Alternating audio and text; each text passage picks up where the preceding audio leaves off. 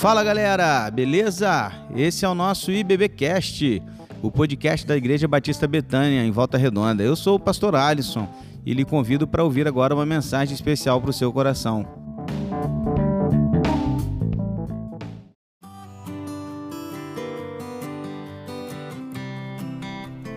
Se você é capaz de explicar o que está acontecendo, então não é obra de Deus, disse Dr. Bob Cook. É claro que a gente sabe que tudo está no controle de Deus e claro que tudo que acontece nas nossas vidas é obra de Deus. Mas acho que a frase, ela na verdade traz uma conotação ao inverso, que a gente possa perceber que tudo aquilo que a gente não pode explicar que está acontecendo, na verdade é obra de Deus. Sabe aquelas coisas que acontecem nas nossas vidas que a gente não entende? Aquelas transformações, aquelas mudanças, aquelas reviravoltas, aquilo que normalmente nos faz assim ficar perplexos, boquiabertos. Então, tais coisas só Deus pode fazer em nossas vidas.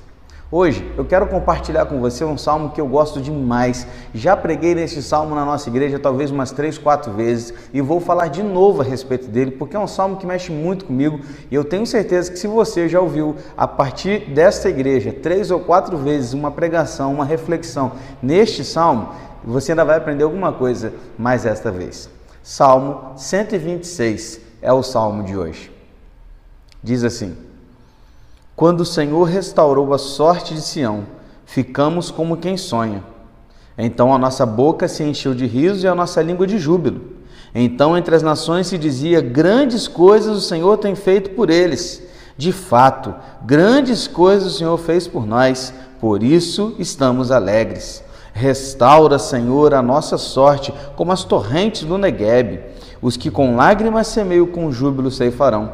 Quem sai andando e chorando enquanto semeia, voltará com júbilo, trazendo os seus feixes.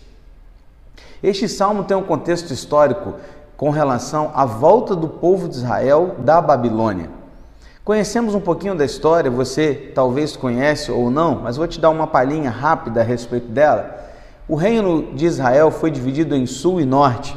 O reino do sul ficou chamando passou a se chamar Judá e o reino do norte manteve o nome de Israel. Dez tribos em cima, duas tribos embaixo. As tribos de cima, chamadas de Israel, se corromperam completamente. Todos os seus reis fizeram o que era mal, que desagradava a Deus, e por esta razão sumiram do mapa. Se misturaram com as outras nações e não mais eram a nação de Israel pura, aquela que veio desde a linhagem de Abraão.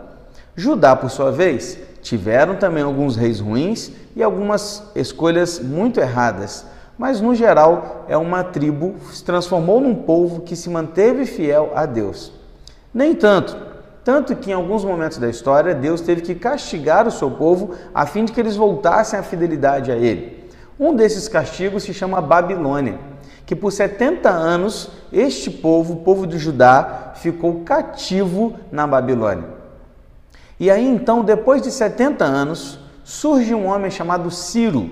E Ciro, junto dos persas, vão conquistar então a Babilônia. Então você imagina aqueles, aquela luta de conquistas. A Babilônia veio, conquistou Judá e levou grande parte de Judá escrava, ou seja, levou cativo para a Babilônia.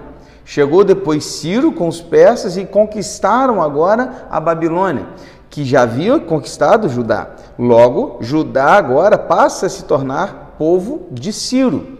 Porém, Ciro seria um homem usado por Deus para libertar o seu povo. Ciro então convoca todo Judá, todo Judá para uma reunião na praça pública. E lá então ele vai dizer a eles o seguinte: vocês podem voltar para casa. Vocês estão livres para voltar para Jerusalém. E aí a gente começa a entender esse, esse salmo a partir desse momento. 70 anos depois, você imagina que por 70 anos o povo de Israel sonhando e sonhando e sonhando em voltar para casa, em voltar para Jerusalém, em voltar para sua terra. E aí o texto diz que no versículo 1 que quando o Senhor restaurou a sorte de Sião, ficamos como quem sonha. Era do tipo assim, me belisca, eu não acredito isso está acontecendo. Foi nesse momento em que Ciro disse: "Voltem para casa", que esse salmo então a gente começa a entender e ele foi escrito. Eles voltaram e eles estavam como que sonhando, como que, uau, Deus realmente nos restaurou e nos deu a oportunidade de voltar para Jerusalém. E aí então, o versículo 2 vai dizer que a boca deles se encheu de riso. Você imagina o tanto de glória que eles não deram naquele dia, o quanto de socos no ar e o quanto de pulos de alegria de poder voltar para casa, voltar para Jerusalém. A língua deles se encheu de júbilo e eles cantavam e louvavam e adoravam a Deus pela vitória, pela libertação, por poderem voltar para suas casas. E aí, então eles voltam para Jerusalém. E no caminho da volta para Jerusalém, os povos ao redor começam a falar assim: o que está acontecendo? Judá está voltando para casa. Uau! Grandes coisas Deus tem feito por esse povo. E aí, quando os povos vizinhos falavam isso, Judá exclamava ainda mais alto: Sim, grandes coisas fez o Senhor por nós e por isso estamos alegres. E eles voltavam para casa cantando, alegres, sorridentes, porque grandes coisas Deus havia feito por aquele povo. E eles cantavam e jubilavam e se alegravam. O versículo 4 nos traz uma coisa interessante. Restaura, Senhor, a nossa sorte como as torrentes do Negueb. O que está dizendo aqui nesse versículo? Quando a gente lê assim, torrentes do Negueb, a gente talvez imagine que Negueb fosse um rio, um riacho, né? algo parecido com isso. Mas não, Negueb era um deserto. E contando então nesse texto, a gente começa a ler e a gente pensa aqui, cara, o que, que tem a ver uma coisa com a outra? Israel, perdão, Judá, quando voltando para Jerusalém, voltando para casa, se deparam com uma cidade completamente devastada, destruída. Jerusalém estava no chão, ruínas no chão, templo no chão, muros no chão. E quando eles voltam ali, eles vão sentir cheiro de morte, porque Jerusalém se transformou num campo de batalha, onde exércitos iam lutar e os mortos ali ficavam. Onde, quando eles dão uma olhada para aquilo, eles se entristecem. Ao mesmo tempo que eles estavam alegres e contentes por estarem voltando para casa, bate aquela deprê do tipo: nossa, veja como nossa Jerusalém está destruída. E aí então eles clamam ao Senhor: Senhor, restaura o nosso coração como o Senhor restaura o deserto do Negueb. O que, que acontecia no deserto do Negueb? Tempo em tempo, estudiosos dizem que isso acontece a cada seis meses. Torrentes de água caem, como, sabe, muita chuva e muita chuva descendo. E essa chuva então começa a cair tanto no deserto quanto descendo riachos do Monte Hermon. E aí então esse deserto ele começa a ser aguado. E aí então ele começa a receber água, a ser hidratado com água, irrigado com água. E aquele deserto que era apenas areia e terra seca, começa a receber tanta água, mas tanta água, que depois de um período recebendo essas águas, aquele deserto passa a se transformar em um, em um local de flores, de muitas e muitas plantas.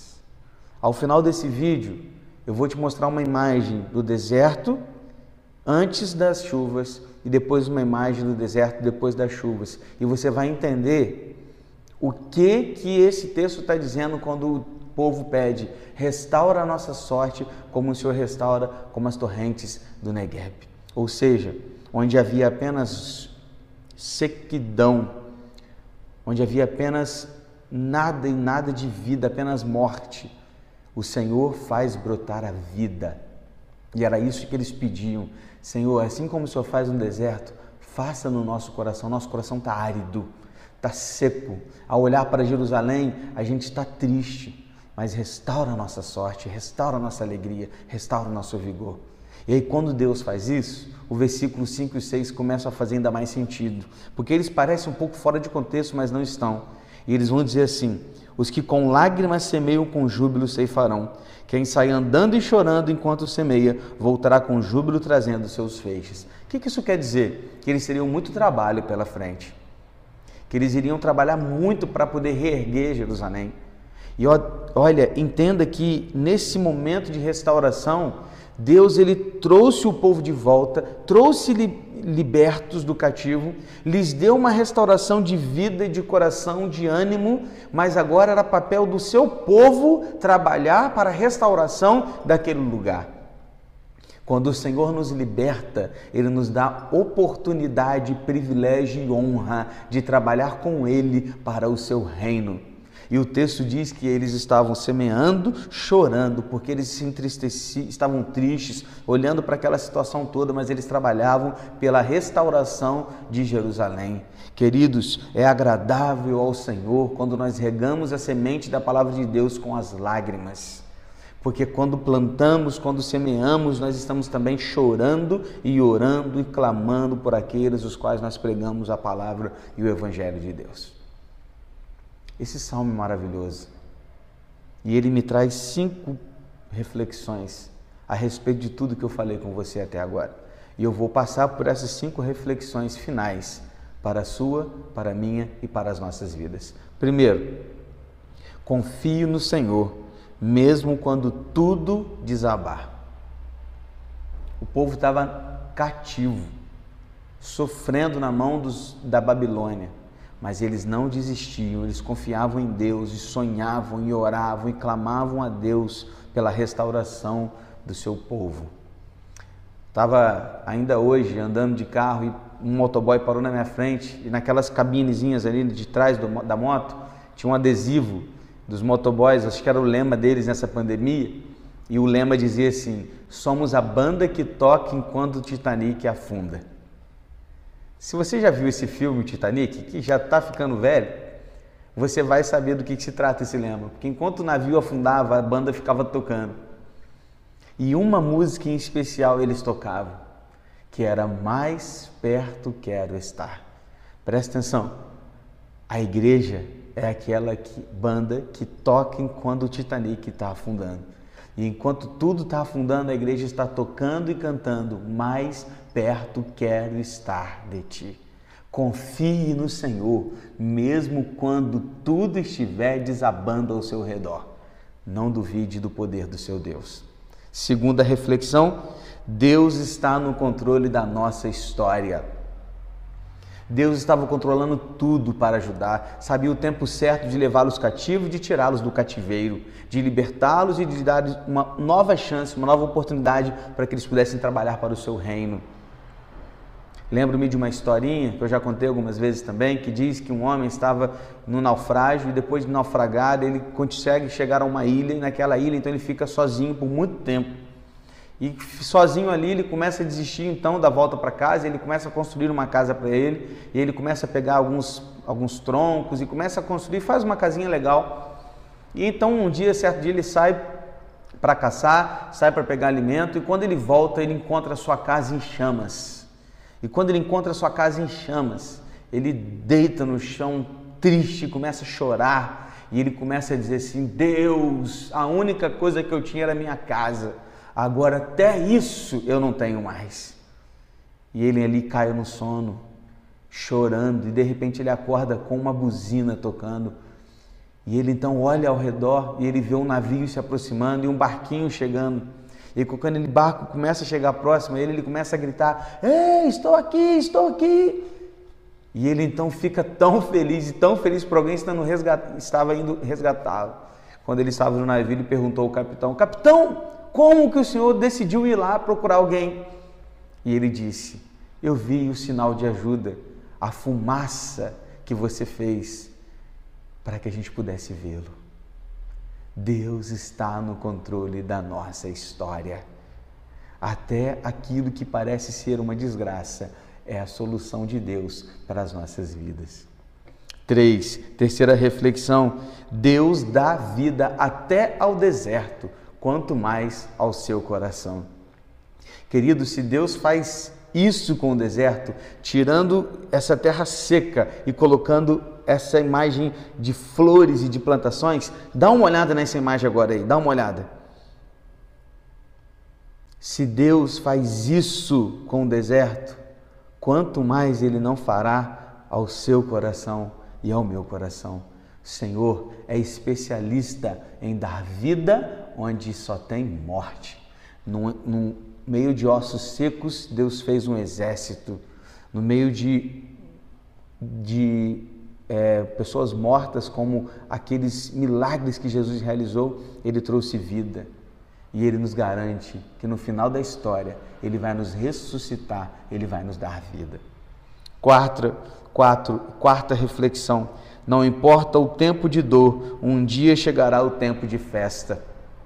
70 anos sofrendo, chorando, 70 anos cativo, 70 anos escravos. Mas o tempo passou e o dia da festa chegou, o dia que eles podiam dizer: Grandes coisas fez o Senhor por nós e por isso estamos alegres. Presta atenção, esse dia chegará para todos nós na eternidade. Quando chegarmos naqueles portões celestiais, poderemos gritar e dizer bem alto: Grandes coisas fez o Senhor por nós e por isso estamos alegres. E enquanto isso, se nesse tempo que vivemos estamos sofrendo, estamos padecendo, não, não duvide do poder de Deus, porque Ele ainda trará muito muita alegria ao seu coração, ao meu coração, se não nesta vida, na eternidade, para todo o sempre. E a última lição que eu quero compartilhar com você é que os que já foram resgatados por Deus, agora precisam trabalhar para Deus.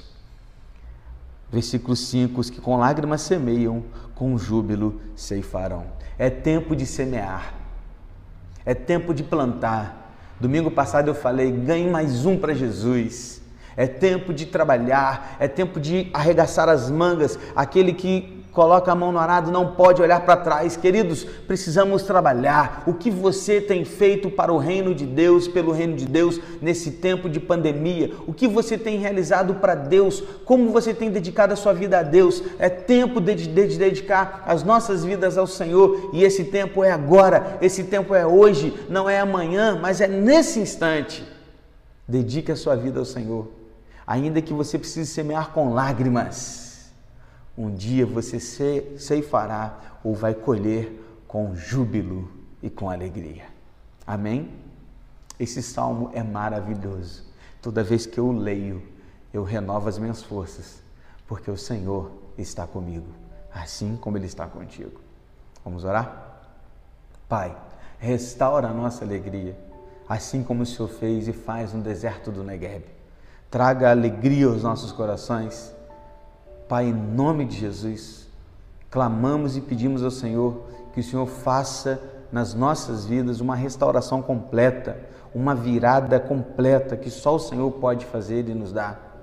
Por isso nós confiamos em Ti e nós temos a certeza de que o Senhor está conosco e de que nada nos faltará, porque o Senhor é o nosso pastor e nós confiamos na tua palavra, confiamos no teu poder e dedicamos as nossas vidas, o teu trabalho, para que o Senhor continue a nos usar para a honra e para a glória do teu santo e eterno nome. Assim nós oramos no nome de Jesus. Amém e amém. Que Deus abençoe a sua vida e que esse salmo possa te encontrar no lugar especial no seu coração. Um abraço e até a próxima. Tchau, tchau.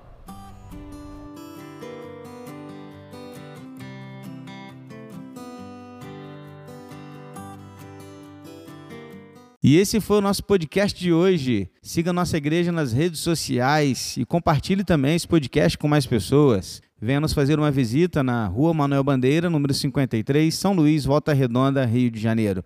Um abraço e até mais.